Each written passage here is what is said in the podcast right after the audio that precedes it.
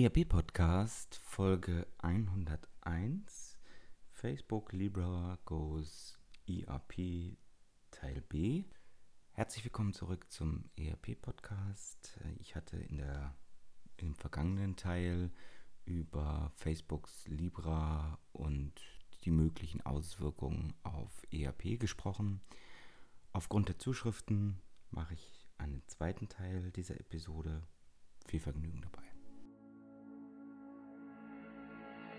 Herzlich willkommen zum ERP-Podcast, dem Podcast für alle, die sich aktiv mit dem Einsatz und der Gestaltung von Unternehmenssoftware und den daraus entstehenden Veränderungen und Potenzialen in Unternehmen auseinandersetzen wollen. Mit diesem Podcast möchte ich Sie mit eigenen Gedanken und Interviews bei der Gestaltung moderner IT-Konzepte nebenbei, also zum Beispiel beim Spazierengehen oder Autofahren, begleiten. Damit möchte ich Ihnen in dieser von technologischen Veränderungen geprägten Zeit Informationen anbieten, die sich in Zeitschriften, Fachbüchern und wissenschaftlichen Artikeln in dieser Form nicht darlegen lassen und für die sich im hektischen Alltag ohnehin nicht die Zeit findet. Mein Name ist Axel Winkelmann. Ich bin Professor für Betriebswirtschaftslehre und Wirtschaftsinformatik an der Universität Würzburg. Herzlich willkommen zurück zum ERP-Podcast die Episode zu Facebooks Libra, zu Digitalwährung, hat einige Zuschriften äh, veranlasst. Ich hatte einige spannende Diskussionen mit dem einen oder anderen Hörer. Vielen Dank dafür. Ich nehme das zum Anlass, nochmal einen zweiten Teil dieser Folge zu einzusprechen, ein paar weitere Gedanken hinzuzufügen. Mittlerweile hat sich ja auch einiges getan. Facebook überlegt durchaus das Ganze nochmal durch. Jetzt im Quartalsbericht, der zum 29.07. rausgekommen ist, wird diese Digitalwährung zumindest als Risikofaktor bezeichnet und man könne nicht garantieren, dass Libra oder damit verbundene Produkte und Dienste rechtzeitig verfügbar sind äh, oder überhaupt. Das Ziel ist ja in der ersten Jahreshälfte 2020 diese Digitalwährung weltweit auf den Markt zu bringen. Ja, ähm, hinter Libra steckt natürlich äh, vor allen Dingen Facebook, aber eben nicht nur. Es gibt eine Libra Association, das ist, glaube ich, in dem Zusammenhang auch nochmal wichtig zu betonen. Ähm, aktuell knapp 30 Mitglieder dabei. Facebook würde gerne mit 100 an den Start gehen. Wer ist dabei? Visa, Mastercard, PayPal, Stripe, aber auch sowas wie Uber oder Lyft, Spotify, Vodafone, oder eBay. Also das ist ein ganz rühriges Konsortium, die sicherlich gerade im Consumer-Bereich ähm, sehr viel PS auf die Straße bringen können. Und ich hatte auch ein bisschen was erzählt zu, wo wird die Währung wohl als erstes aufschlagen. Hier hat sich auch Facebook nochmal geräuspert. Facebook Manager Marcus rechnet damit, ähm, dass vor allen Dingen in den Entwicklungsländern die Währung zunächst aufschlagen wird. Jetzt stellt sich natürlich die Frage, was hat Facebook mit ERP zu tun? Ich hatte in der, im ersten Teil gesagt, dass der Kauf eines marktbeherrschenden, eines der großen ERP-Systems durchaus sinnvoll sein könne, um einfach sehr stark auch im Business-Bereich mit dieser Währung punkten zu können. Im Consumer-Bereich ist das relativ einfach. Im Consumer-Bereich äh, gibt es über Facebook, über sicherlich auch PayPal, eBay und so weiter sehr, sehr viel Nachfrage sicherlich nach der Währung. Ich gehe ähnlich wie viele Analysten davon aus, dass das gar nicht so sehr in den Ländern zunächst interessant sein wird, wo die Bankinfrastruktur sehr gut ist, sondern in den Ländern, wo sie eben nicht so gut ist, dass dort viel, viel mehr Nachfrage ist, denn auch in diesen Ländern hat jeder ein Smartphone und arbeitet jeder mit dem Handy. Insofern glaube ich, dass es dort sehr spannend sein kann. Er löst dabei sicherlich noch ein ganz anderes Problem. Danke an Karl S., der mir hierzu was geschrieben hat. Natürlich ist jeder, der über Facebook registriert ist, damit auch identifiziert. Das macht äh, so eine Währung wie Libra natürlich gerade hochinteressant gegenüber Know Your Customer und Geldwäsche. Wir haben damit entsprechend bestätigte Online-Identitäten. Das macht es natürlich auch für den Einzelhandel, für den Online-Handel hochgradig interessant. Und vermutlich ist damit die Attraktivität insbesondere im nicht-europäischen Raum zunächst mal sehr hoch und wird dann irgendwann zu uns rüberschwappen. Wie gesagt, das sind alles Spekulationen, ob diese Währung tatsächlich kommt oder nicht. Das kann ich auch nicht sagen. Wir werden es sehen. So, jetzt ähm, habe ich diverse Kritik natürlich an meinen Ge Gedanken bekommen. Ich freue mich immer, wenn ich Zuschriften von Ihnen erhalte. Ich freue mich auch, wenn Sie äh, den Podcast entsprechend auf iTunes oder an anderen Stellen bewerten. Das ist so ein bisschen die Salz in der Suppe, wenn man sich selber ganz viele Gedanken macht und andere anderer Meinung sind oder aber die eigene Meinung ergänzen. So eine Anregung oder eine, ein Gedanke, der mir ge gegenübergebracht wurde, ist, dass zu viel Geld zum Kauf eines ERP-Systems aufgewendet werden würde. Ich hatte letztes Mal gesagt, wenn man einen sehr großen ERP-Hersteller kaufen würde, um einfach sehr viel enger verzahnt zu sein mit dem Unternehmensdatenfundament und damit in die Konzerne als Ver Verrechnungswährung auch reinzukommen, dann könnten wahrscheinlich die großen IT-Unternehmen beim jetzigen Marktwert derartige Unternehmen aus der Hosentasche bezahlen. Aber stimmt natürlich in dem Moment, wo ich anfange, die Aktien einzusammeln von derartigen Unternehmen, steigt natürlich der Kurs extrem. Ich würde gegenhalten, es muss gar nicht das Gesamtunternehmen sein, was eingekauft wird, um sich Macht in Softwareunternehmen zu sichern, genügt es bereits, wenn man kleine Anteile des Unternehmens erwirbt. Insofern sehe ich das durchaus als realistisch an, dass hier große IT-Unternehmen in den ERP-Markt einsteigen könnten und dadurch ihre Funktionalität ihrer Digitalwährung auch in die ERP-Systeme bringen. Dann erreichte mich der Hinweis auf die Libra Association, äh, in der eben auch PayPal im Konsortium ist. Über PayPal funktioniert ja bereits Business-Integration der Gestalt, dass ich mit PayPal überall in Online-Shops auch bezahlen kann. Das heißt, viele Händler akzeptieren ja bereits heute PayPal. Ähm, ja, das ist richtig. Aber für mich ist eine Business-Integration, das heißt Verwendung einer Digitalwährung nicht nur zwischen Konsumenten und Firmen, sondern tatsächlich rein zwischen Firmen als Verrechnungseinheit und das weltweit natürlich viel, viel mehr als eine PayPal-Integration, die einzig und allein ein bequemes Zahlungsmittel zwischen Konsumenten und Firmen ist.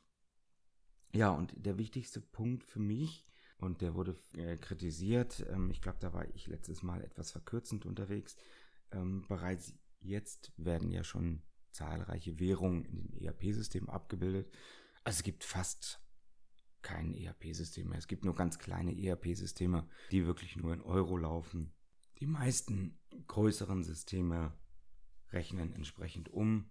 Das heißt, ich kann mehrere Rechnungen, mehrere Währungen parallel miteinander verrechnen innerhalb des Systems. Also wenn es einzig und allein darum geht, eine weitere Währung abzubilden, die dann vielleicht digital, zentral, was auch immer ist, dann ist das wahrscheinlich nicht so spannend, in ERP-Funktionalität zu investieren, weil das funktioniert dann natürlich auch ohne, indem ich einfach eine weitere Währung in dem System verwalte.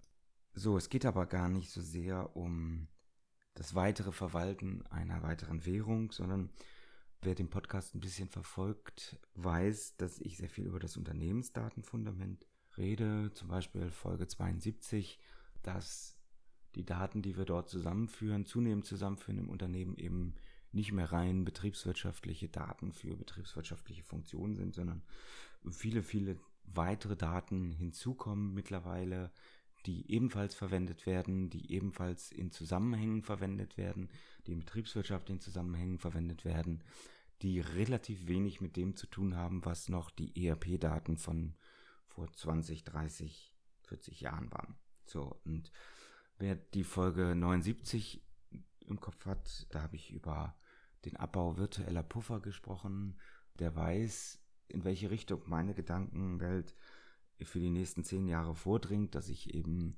sehr stark davon ausgehe, dass sich die BWL immer weiter automatisieren wird und dass wir das, was wir im Lagerbestand schon immer gemacht haben in den letzten 30, 40 Jahren, nämlich Sicherheitsbestände, eben reale Puffer abzubauen, dass wir das jetzt in den BWL-Prozessen zunehmend machen werden. Das heißt, wir werden immer mehr automatisieren, wir werden immer mehr sehen, dass wir versuchen, Mausklicks aus den Prozessen rauszukriegen.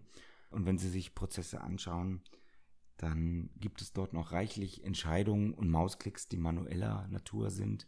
Und die wollen wir natürlich Schritt für Schritt aus den Systemen drängen, denn der Erste, der das in einer Branche macht, der wird in der Lage sein, die Preisgestaltung der Branche zu bestimmen, der Geschäftsmodelle zu bestimmen und damit alle anderen aus der Branche zunehmend herauszudrängen. Und insofern ist es Zeit, bereits heute schon mal hypothetisch drüber nachzudenken, um in wenigen Jahren dazu zu gehören und möglichst wenige virtuelle Puffer und damit möglichst viel Automatisierung in den BWL-Prozessen am Laufen zu haben. Eine schöne Folge für diesen Bereich ist die Folge 50. Dort hatte ich mich mit Goran Jambolat über Smart Contracts unterhalten und die allgemeine Wahrnehmung am Markt ist, dass Smart Contracts irgendwas mit Blockchains zu tun haben. Also Smart Contracts als ausführendes Element von Blockchains. Das sehe ich nicht so. Ich sehe alle Algorithmen, die ja, Transaktionen oder ausgehandelte Dinge zwischen zwei oder mehr Parteien automatisieren, das heißt in Algorithmen gießen letztendlich als Smart Contracts und das muss nicht zwingend mit Blockchain-Technologie zu tun haben. Das kann auch völlig losgelöst von Blockchain-Technologien sein, nämlich genau dann, wenn zwei Personen oder zwei Organisationen miteinander irgendetwas aushandeln. Und da ist natürlich der Finanzbereich prädestiniert. Also wenn ich gleichzeitig von meinem Logistiker bestimmte Informationen, bestimmte Daten zur Verfügung gestellt bekomme, wie viele Pakete er beispielsweise für mich ausgeliefert hat oder was alles schiefgelaufen ist, dann kann ich entsprechend den Vertragsaushandlungen automatisiert im Algorithmus Zahlungen anstoßen und das erspart mir natürlich in der Finanz, im Finanzbereich des Unternehmens sehr viel Zeit und äh, sehr viel Aufwand und damit sehr viel Geld. Und ich glaube, dass diese Art der Zahlungen, der Smart Contracts, vielleicht auch für interne Bonizahlungen und so weiter und so fort, durchaus ihre Berechtigung im Unternehmen haben.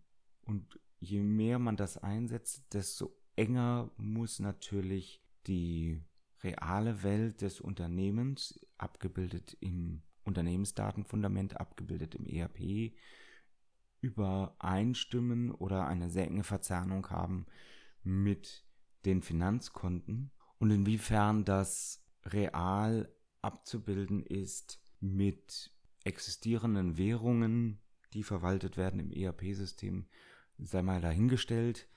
Ich würde behaupten, dass wir eine viel engere Verzahnung der Konten mit der physischen realen Welt des ERPs benötigen und dafür brauche ich eben entsprechende Funktionalität im ERP-System. Und das spricht eigentlich für mich sehr stark dafür, dass das ERP-System eine enge Verzahnung haben sollte und dass so jemand wie Facebook potenziell, das sind ja alles hypothetische Gedanken über die nächsten Jahre oder das nächste Jahrzehnt, eben durchaus Interesse haben könnte, sich in so einen großen ERP-Hersteller einzukaufen.